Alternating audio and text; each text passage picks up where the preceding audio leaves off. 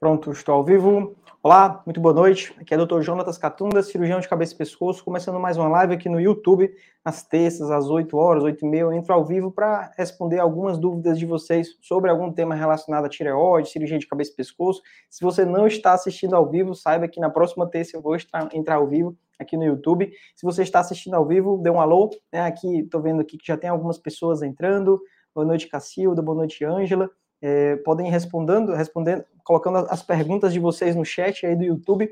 É, para quem não está ao vivo, não dá para enviar pergunta porque a live provavelmente já acabou. Né? É, aqui nesse canal eu sempre trago conteúdos sobre as doenças da tireoide e ultimamente eu tenho postado vídeo todos os dias, né? Menos na terça, porque na terça é o dia que eu entro ao vivo e já vai ter um vídeo bacana, né? Mas toda semana agora, de segunda a sexta, às 9 horas da manhã, vai ter um vídeo novo. Então já curta, clica aí no botão de curtir, já compartilha esse vídeo com as pessoas que estão passando por esse problema ou que estão me ajudando a passar por esse problema. É muito comum ter os familiares e os amigos envolvidos, né? Às vezes a pessoa se assusta muito com o problema da tireoide e muitas vezes nem é esse bicho de sete cabeças todo, tá? É, o mais importante é ter esse conhecimento, é ter essa informação. Às vezes tudo que a pessoa precisa é uma informação de qualidade para entender que aquilo dali tem jeito, às vezes a pessoa fica desesperada quando descobre um problema como esse, né? E hoje o tema é hipertireoidismo. Claro que eu vou falar sobre outros temas, então se você entrou aqui para ver sobre nódulos, sobre câncer, sobre a cirurgia da tireoide, pode deixar sua pergunta,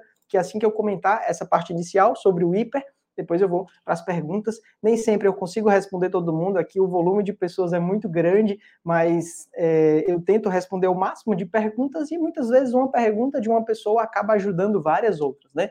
É, também já peço para que você me siga lá no Instagram, arroba Dr. João Lotus Catunda. Esses últimos dias também tenho estado muito ativo no Instagram, postando vários stories, respondendo perguntas lá na caixinha de perguntas. Então amanhã eu vou abrir outra caixinha de perguntas, você pode mandar uma pergunta por lá também, tudo para te ajudar a enfrentar isso que você está passando agora. Né? É, então, hipertireoidismo é uma doença da tireoide em que eu tenho visto muitos casos sendo mal conduzidos, infelizmente, pacientes que não estão tendo o tratamento adequado, e isso é algo preocupante, porque é, é uma doença séria, é uma doença que pode, inclusive, matar, e se não for tratado da forma correta, a evolução não vai ser boa. Né? Então, o que, que acontece no hipertireoidismo? É, a causa mais comum desse problema, hipertireoidismo, é um problema chamado doença de Graves. É uma doença autoimune em que o corpo ataca a tireoide, mais especificamente no receptor de TSH, e ele ativa a tireoide. A tireoide começa a trabalhar de uma forma muito intensa, produzindo muitos hormônios, mais do que o corpo precisa. E isso traz efeitos colaterais, paciente começa a sentir vários sintomas, como um emagrecimento rápido, como o coração muito acelerado, o tremores, agitação. O paciente pode desenvolver uma tireoide aumentada e os olhos saltados.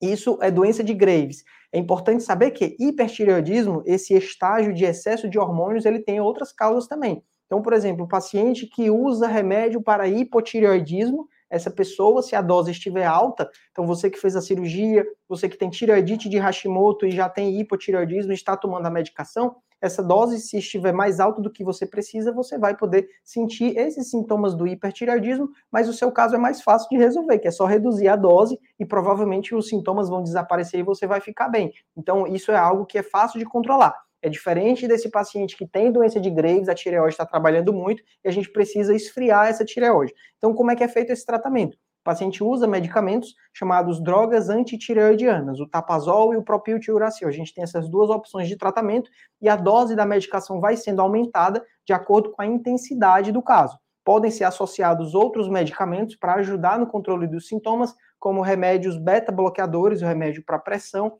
como o propanolol ou atenolol, que eles diminuem os sintomas adrenérgicos, eles diminuem o coração acelerado, diminuem os tremores, diminuem a agitação. Alguns pacientes também precisam usar antidepressivos para ajudar a, no, no, tratamento dessa ansiedade que vem junto com, a, com o hipertireoidismo. Alguns pacientes precisam usar corticoide por um período de tempo para esfriar mais rápido essa inflamação da tireoide. Alguns pacientes precisam usar Lugol. Isso mesmo, o Lugol, a, o Lugol 5%, aquelas gotinhas que não são suplemento para tireoide, eles são um medicamento que uma das únicas indica, uma das poucas indicações é no hipertireoidismo, quando a gente dá muito iodo, a tireoide ela diminui a sua função. Então, no paciente que tem hiper, a gente dá o Lugol para ajudar nesse tratamento. Mas não são todos os casos. A maioria dos pacientes a gente usa o tapazol e o próprio tiuracil. Chega um ponto em que o paciente não está melhorando com as medicações, em geral, passou de um ano usando esses remédios, ou se é um hipertireoidismo muito intenso, o ideal é avançar no tratamento para o próximo tratamento, que é a iodoterapia. Tratamento que o paciente toma uma dose única de iodo radioativo e essa tireoide vai parar de funcionar meio que à força.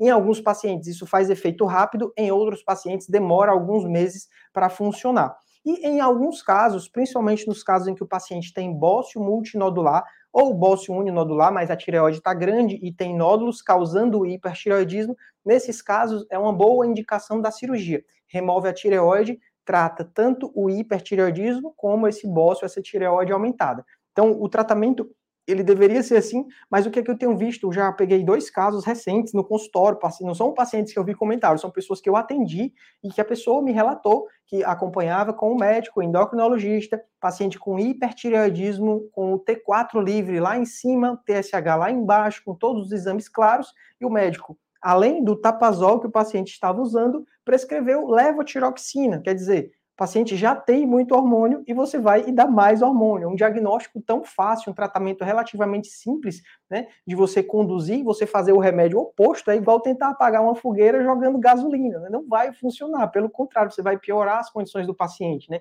Então, infelizmente, a gente vê esse tipo de profissional né, eh, tratando dessa forma, muitas vezes, se for investigar, se for olhar é, talvez nem seja endocrinologista, às vezes é um clínico que tem muita experiência ou nem tem experiência, mas atende como endocrinologista, que isso você precisa olhar em todo médico que você vai, se ele tem o RQE, né, olhar no site do Conselho Federal de Medicina, lá tem uma página, uma página busca médica, você vai colocar o nome do médico, o número do registro e vai ver se ele tem, quais as especialidades que ele diz que tem. Então, já vários pacientes que, é, depois que eu alertei isso, a pessoa foi lá e olhou, olha, o meu plano colocava um médico para mim que ele era clínico, ele não era endocrinologista. Então, é, alguma coisa está errada. Né? O ideal é que a pessoa trate o seu problema de saúde com um médico especialista naquele assunto. Né?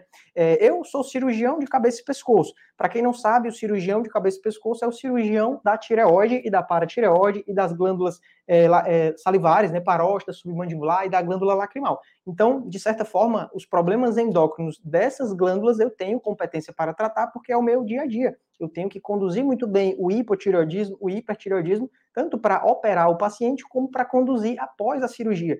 Então, é, como eu sou o cirurgião da tireoide, eu também faço a parte clínica da tireoide. É que nem o cirurgião cardíaco, ele também entende de cardiologia, o cirurgião torácico também entende de pneumologia, né? É, é, é muito importante que o médico que opera aquela região também saiba tratar. Não são todos que fazem dessa forma, muitos encaminham para o endocrinologista, mas algo que eu tenho visto hoje em dia é, são médicos, às vezes nutrólogos, às vezes ortomoleculares, às vezes um médico que se diz integrativo, funcional, que são palavras bonitas, mas não representam formação médica, é uma, uma gourmetização, né? Colocou um, um atrativo ali para valorizar o valor da consulta, do atendimento, mas se você for olhar, talvez nem tenha nenhuma graduação a mais, não tenha uma residência médica, então você precisa tomar muito cuidado. Essas especialidades que eu falei, eles não têm qualquer conhecimento em hormônios, eles não fizeram endocrinologia, ou cirurgia de cabeça e pescoço para tratar tireoide. São médicos que tratam dos pés, do pés à cabeça, trata tudo e quem sabe se estão tratando tudo direito, né? Às vezes quem faz tudo não faz nada, né? Então, muito cuidado, né? Aqui é um alerta, é, não estou generalizando, né? É algo que é, é um alerta para a população, para você saber, porque às vezes a pessoa cai na cilada que nem essa paciente né, que eu comentei, né? Que o médico nem sequer era é, especialista na área, né? Então, eu vou começar a responder as perguntas aqui. É, tem uma, uma pessoa que mandou aqui, é, peço que não, não repita, a Claudiane colocou várias perguntas aí, sobrecarregou o chat e não aparece mais na pergunta de ninguém, só a dela, né? Então vou, eu vou responder a dela, mas é, parece estar muito preocupada. Tirei a tireoide, fiquei com problemas com falta de cálcio, tive muitos espasmos. Quais os riscos? Então, esse problema, o hipoparatireoidismo, é uma das complicações da cirurgia da tireoide. Todo paciente que vai fazer a cirurgia da tireoide o cirurgião precisa tirar a tireoide, preservando as paratireoides, preservando o nervo da voz, para que o paciente não tenha complicações. Então, é, existe o risco dessas paratireoides ficarem muito sofridas, isso é algo que pode acontecer em qualquer cirurgia, com os melhores cirurgiões do mundo, mesmo eles também têm complicações, então é preciso muito cuidado, né? e nem sempre isso é algo que é um erro do médico, muitas vezes não é, às vezes aparece lá na peça, né? É, paratireoide sem alterações. Quer dizer, ah, o cirurgião tirou a paratireoide. Mas existe uma grande quantidade, uma moderada quantidade de pacientes que têm a paratireoide dentro da tireoide. Então, esses casos a gente não tem como preservar, né? A gente preserva todas as paratireoides que são encontradas na cirurgia, tentando ser ao máximo delicado possível para preservar a vascularização dessas paratireoides. E mesmo assim, pode acontecer delas não funcionarem durante um certo período após a cirurgia. O cálcio acaba caindo porque o paratormônio, que é o hormônio produzido pela paratireoide, ele vai atuar no metabolismo do cálcio, fazendo o cálcio subir. Ele vai reabsorver cálcio no intestino e vai reabsorver cálcio nos rins. Sem o paratormônio, hormônio, a pessoa começa a perder cálcio no intestino e começa a perder cálcio nos rins, e com isso a concentração plasmática de, de, de cálcio vai lá para baixo e o paciente começa a sentir sintomas muito desagradáveis de cálcio baixo que são câimbras, formigamentos, dormências. Em geral, esses sintomas surgem lá pelo terceiro dia após a cirurgia, porque antes disso a pessoa tinha um estoque de cálcio e quando esse cálcio começa a cair, a pessoa começa a ter sintomas. Quando esses sintomas aparecem muito cedo, por exemplo, no primeiro dia, no segundo dia da cirurgia, ou quando esses sintomas são muito intensos, quando o paciente tem contraturas involuntárias, espasmos, convulsões, nesses casos indica que o cálcio está baixo demais e isso aumenta a possibilidade da lesão das paratireoides ser irreversível, ser é, né? Porque elas não estão funcionando nada. Se o cálcio baixou muito, é porque o PTH também baixou muito e essa paratireoide pode não voltar a funcionar.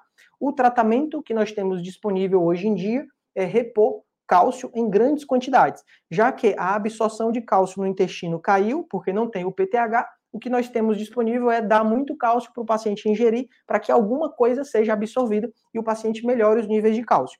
Além dessa suplementação de cálcio, que costuma ser feita com seis comprimidos por dia com, com cálcio, além do cálcio, a gente repõe também a vitamina D, né? É, repõe o calcitriol, são medicamentos que ajudam a auxiliar esse hipoparatireoidismo. A maioria dos pacientes que faz essa cirurgia tem essa complicação de forma temporária, mas infelizmente alguns pacientes podem conviver para o resto da vida com essa complicação. Eu digo para o resto da vida, mas a medicina avança muito a cada ano. Hoje em dia nós já temos o PTH é, sintético, né? Só que ele não é utilizado ainda de rotina, as pesquisas ainda estão acontecendo, porque ele pode causar alguns efeitos colaterais, como fratura patológica. Então, não foi ainda liberada essa medicação, mas quando surgir essa medicação, vai resolver o problema. Ao invés de dar muita quantidade de cálcio, eu vou dar o que realmente está faltando, que é o PTH. Né? Então, quando a Claudiane pergunta quais os riscos, na verdade, o risco é você ter muitos sintomas, que para isso você precisa se cuidar, precisa tomar os remédios, além da medicação, algo que eu vejo que melhora muito o hipoparatireoidismo, atividade física, é, outro aspecto que melhora bastante o hipoparatireoidismo é o paciente se expor mais ao sol, o paciente pegar sol, claro, usando o protetor solar se for nos horários mais intensos, mas quando a gente pega sol, o nosso corpo produz vitamina D, e isso ajuda a fazer o cálcio subir. Então, esse também é uma das medidas que ajudam no tratamento do hipoparatireoidismo. Risco a longo prazo, existem alguns estudos teóricos que podem correlacionar essa falta de cálcio com certos problemas, mas na prática, o mais importante é você continuar vivo, continuar bem e sem sintomas fazendo o tratamento, né? Então, é, falei demais, né? Vamos, vamos mudar de assunto, né? É, vamos lá. A Divanete, um comentário interessante. Tenho hipo e meu intestino é preso. O paciente tem constipação, né? Às vezes tem dificuldade de ir ao banheiro, passa vários dias sem ir ao banheiro, ou precisa fazer muito esforço ao evacuar o bolo fecal muito ressecado. Isso pode ter relação com o hipotireoidismo, como pode não ter.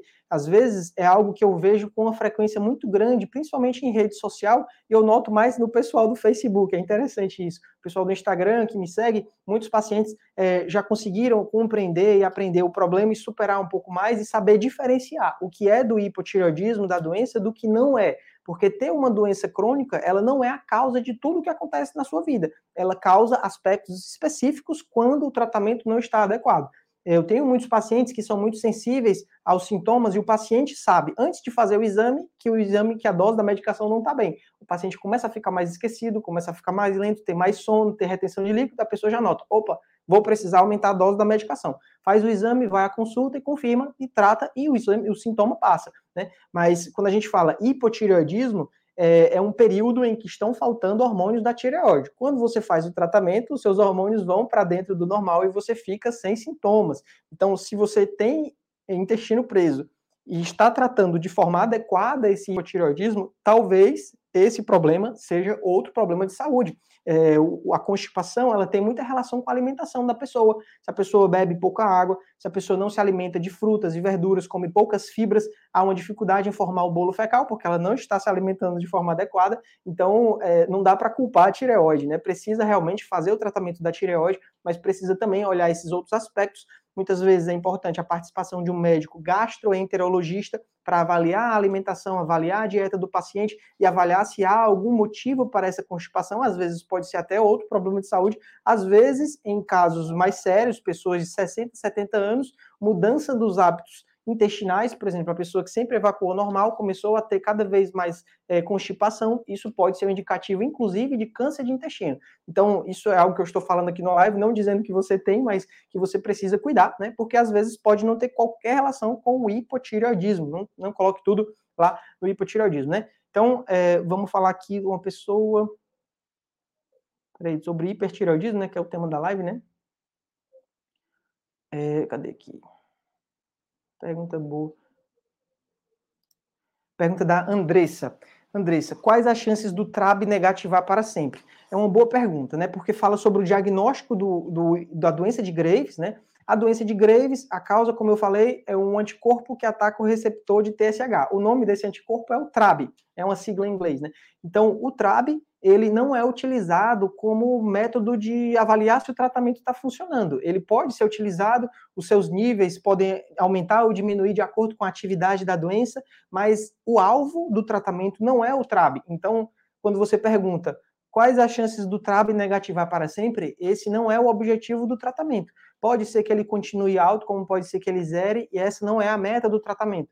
A meta é conseguir regular o TSH e o T4 livre, e caso é, o paciente não consiga fazer isso usando as medicações, porque o paciente usa a medicação por um certo período de tempo, quando passa de um ano, eu costumo encaminhar o paciente para iodoterapia. Essas medicações, tapazol e próprio tioracil, eu já peguei pacientes acompanhando com endócrino que usavam por muitos anos. Isso é um problema, essas medicações, elas podem afetar o fígado, elas podem causar hepatite medicamentosa e podem até causar hepatite fulminante. O paciente perdeu o rim, ter que ir para o transplante hepático por conta da medicação. Então, não é uma medicação boa para você usar para o resto da vida. A medicação boa para você usar para o resto da vida é a levotiroxina, é o Puran, é o, é o, hormônio da tireoide, porque esse é o hormônio sintético, é diferente de uma outra substância que tem efeitos colaterais. Então, o ideal é não resolver o hipertireoidismo com as medicações, usa a iodoterapia ou a cirurgia para resolver de forma definitiva. Não fica acompanhando o paciente com muitos anos por essa medicação.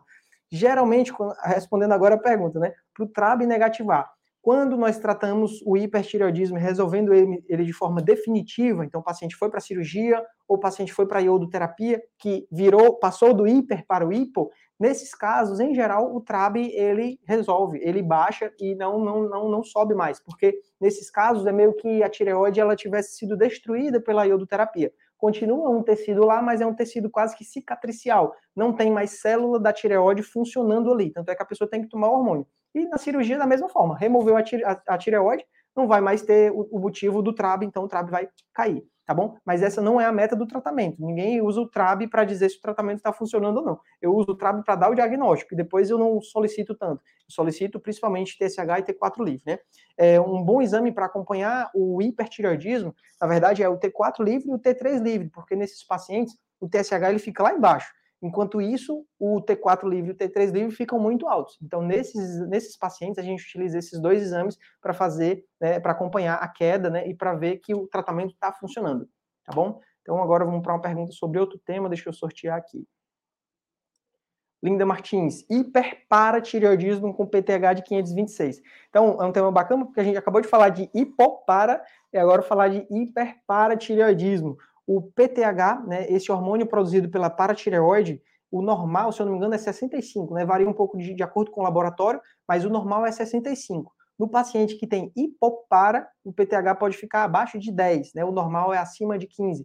Então, o PTH de 526 ele está muito alto e o diagnóstico é claro de hiperparatireoidismo. A paratireoide, é, a causa mais comum é um adenoma da paratireoide, um tumor benigno, geralmente de uma única paratireoide, por algum motivo, surgiu um tumor dessa glândula e esse, hormônio, esse tumor começou a produzir o PTH e é por isso que o resultado vem lá em cima. É uma doença muito séria, E é interessante isso, porque tem dois tipos de paciente que tem o hiperparatireoidismo: o paciente que não sente nada e o paciente que já está cheio de sintoma.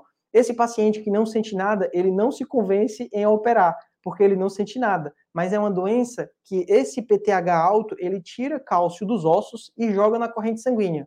Um, paciente que tem PTH, geralmente o diagnóstico é dado pelo cálcio elevado. Vem lá um cálcio 13, um cálcio 15. E esse cálcio elevado, ele vai causar vários problemas. Pode causar osteoporose, porque você está tirando o cálcio dos ossos. Pode causar pedra nos rins, pode causar dores pelo corpo, pode causar alterações neurológicas, é, perda de memória, desorientação, insônia ou sonolência, pode afetar o estômago, ela pode causar vários sintomas atípicos, porque o cálcio ele é utilizado pelo corpo todo. Então, às vezes o paciente não sente nada porque é ainda cedo, mas não se convence em operar. E às vezes o paciente já está cheio de sintomas, esse é mais fácil você indicar a cirurgia. A cirurgia ela é relativamente simples quando você sabe exatamente onde está a paratireoide. Então, nós utilizamos exames de imagem utilizamos o ultrassom de paratireoide, você vai buscar onde está essa paratireoide alterada, e usamos a cintilografia de paratireoide, que vai mostrar exatamente onde está aquela glândula produzindo hormônio. Quando esses dois exames conseguem encontrar a glândula doente antes de operar, fica mais fácil achar, né? Mas às vezes é, os exames não mostram e às vezes na cirurgia a gente tem uma certa dificuldade de encontrar, porque é uma glândula menor do que a tireoide, às vezes ela pode estar dentro do tamanho normal. Então, nem sempre é fácil, mas geralmente é, tá? Então, é, com esses resultados, o hiperparatireoidismo é uma das poucas doenças em que o diagnóstico é laboratorial. Você praticamente não precisa de outros exames ou até mesmo da conversa com o paciente. Veio um PTH muito alto e um cálcio muito alto, está dado o diagnóstico de hiperparatireoidismo e o tratamento, na maioria dos pacientes, praticamente todos, é cirurgia. Até mesmo pessoas idosas que têm risco cirúrgico alto, vale mais a pena você operar, porque esse cálcio alto, ele causa muito prejuízo, né, do que você ficar acompanhando usando outros medicamentos, tá bom? Nos pacientes que têm insuficiência renal, também pode surgir esse hiperparatireoidismo, mas aí é outra doença, né, secundária à doença renal. Não tinha mais nada na pergunta, então não sei se é isso. É, pergunta Freedom. Doutor, tenho hipertireoidismo e estou tendo disfunção erétil. O que posso fazer? Então, é, é, um, é um, pouco da primeira pergunta, né? A, quer dizer, a, a, penúltima pergunta sobre hipotireoidismo e constipação. É, pode ser relacionado ao hipertireoidismo, como pode não ser. Então, é algo que é difícil aqui numa live eu lhe dizer o que é que você deve fazer. Mas hipertireoidismo é uma doença séria que ela pode sim trazer vários outros prejuízos é, quando não tratado. Né? A disfunção erétil é um problema que atinge os homens que tem relação com vários fatores, né?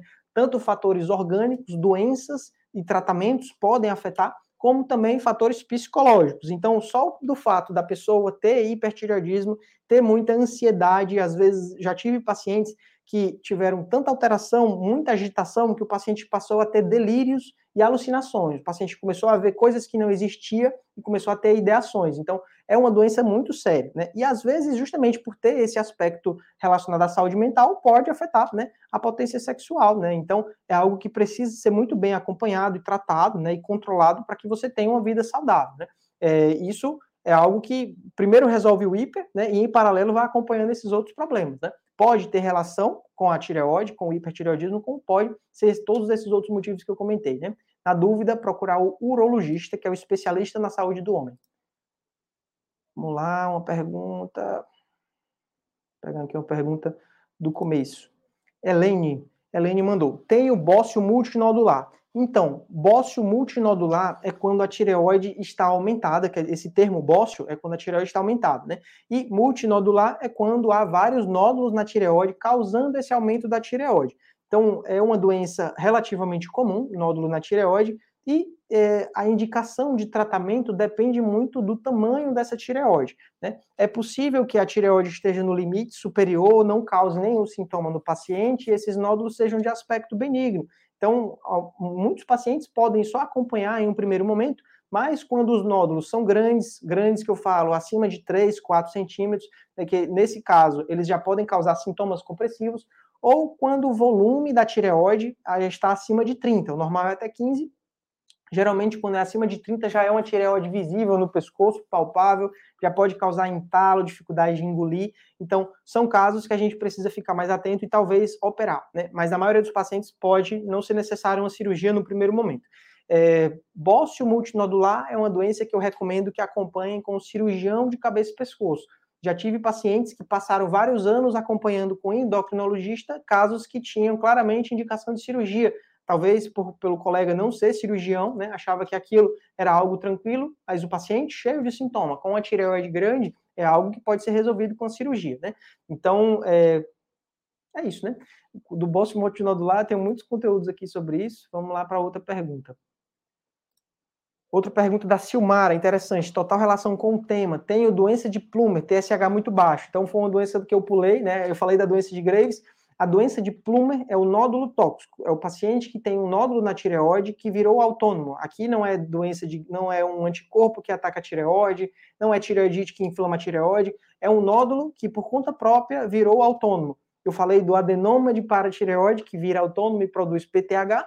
Aqui é um nódulo na tireoide que passou a produzir hormônios e ele causa hipertireoidismo. A maioria dos pacientes que tem nódulo na tireoide, esses nódulos são não funcionantes, eles não produzem hormônio. Mas quando o nódulo produz hormônio, ele pode sim causar hipertireoidismo, né, que no caso o TSH fica muito baixo, o T4 fica muito baixo, muito alto, e o tratamento do, da doença de Plumer, em muitos casos, principalmente quando o nódulo é grande, é, é, envolve a cirurgia, envolve você ir lá e tirar a metade da tireoide que contém um nódulo, ou a tireoide toda se houver vários nódulos, porque aí nesse caso você trata os dois problemas, trata o nódulo grande e trata o hipertireoidismo, e aí depois disso o paciente fica com o, o hipotireoidismo, que é mais fácil de controlar e menos perigoso, menos grave, né? Tá bom? Vamos lá, deixa eu pegar aqui uma pergunta. Tá, ver aqui, ó. Se falar desse diploma, eu falei.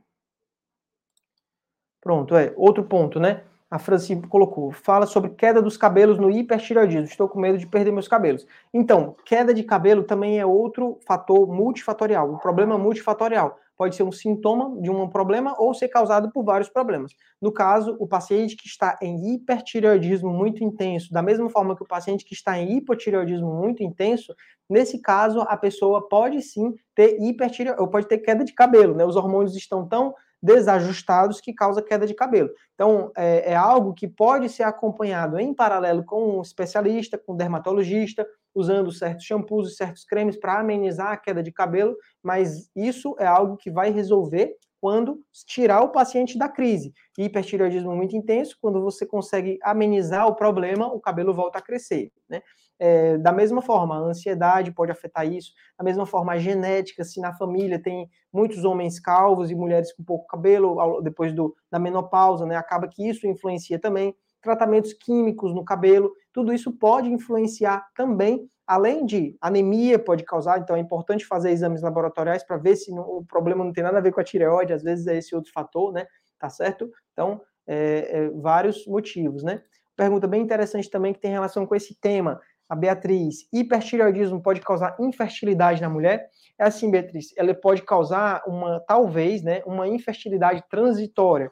É, é assim, toda paciente que eu atendo em idade fértil com hipertireoidismo, a primeira conduta que eu sempre oriento, né, é interromper, né, tentar não engravidar no período durante o tratamento, que deve durar pelo menos um ano até estabilizar o hormônio e decidir se vai fazer ou não a iodoterapia.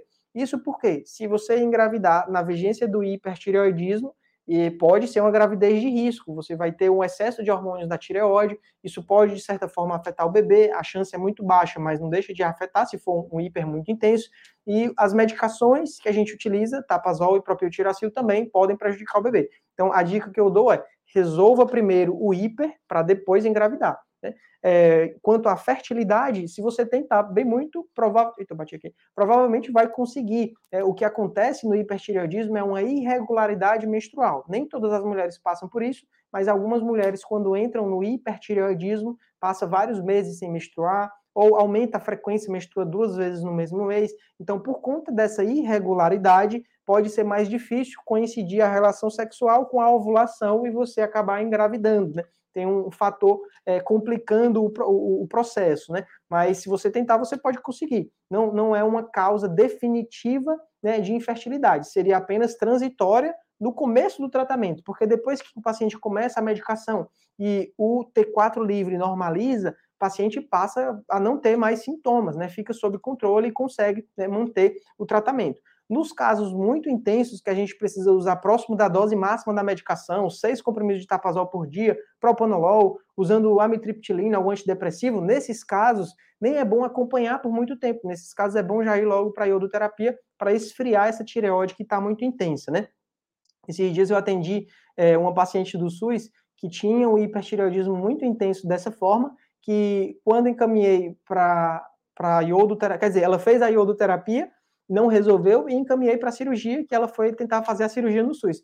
Ela aguardou tanto tempo a cirurgia no SUS que o hipertireoidismo acabou resolvendo depois de dois anos da iodoterapia. Então, acabou que nem precisou operar, já estava em hipotireoidismo, né? Mas é, uma dúvida também, eu comentei sobre dois tratamentos, sobre cirurgia e sobre iodoterapia nenhum dos dois afeta e causa infertilidade, tá certo? Apenas quando há desajuste nos hormônios da tireoide, você regula esses hormônios e a pessoa passa a ter um ciclo menstrual normal, se tiver tudo ok com os ovários, com esses outros hormônios da mulher, tá bom? É, pessoal, já tô vendo aqui que bateu meia hora de live, né? Eu tento não fazer uma live muito extensa, a conversa aqui tá boa, muitas perguntas boas, mas a gente tem que é, encerrar, né? Então, é, peço para que você clique aí no curtir desse vídeo para ajudar a mostrar esse vídeo para mais pessoas. Você que está tá no chat, depois vá lá nos comentários e comente, né? E você que está acompanhando sem ser ao vivo também, deixe o seu comentário, o seu relato, tá bom? É, lembrando, essa semana, vídeos todos os dias, então se você abrir o YouTube, 9 horas da manhã vai ter um vídeo meu lá. Atendimentos, né? Eu atendo pacientes de todo o Brasil através das consultas online, então, amanhã à tarde ainda tem alguns horários. Esse mês não vai ter nenhum atendimento aos sábados, apenas nas quartas à tarde, então vai ficar um pouco mais corrido a agenda. É, para quem é de Fortaleza, eu sempre esqueço de falar, é muito comum eu atender pacientes de Fortaleza que não sabem que eu sou de Fortaleza. A pessoa assiste vários vídeos, aí só depois que descobre que eu sou de Fortaleza. Né? Então, eu passei a, a, dizer nos vídeos que eu sou de Fortaleza para que a pessoa né, saiba né, e possa agendar. Né? É, o que mais quer dizer? Acho que é isso, né? Tá dado o recado, né? Espero ter ajudado e até o próximo vídeo, até a próxima live, né?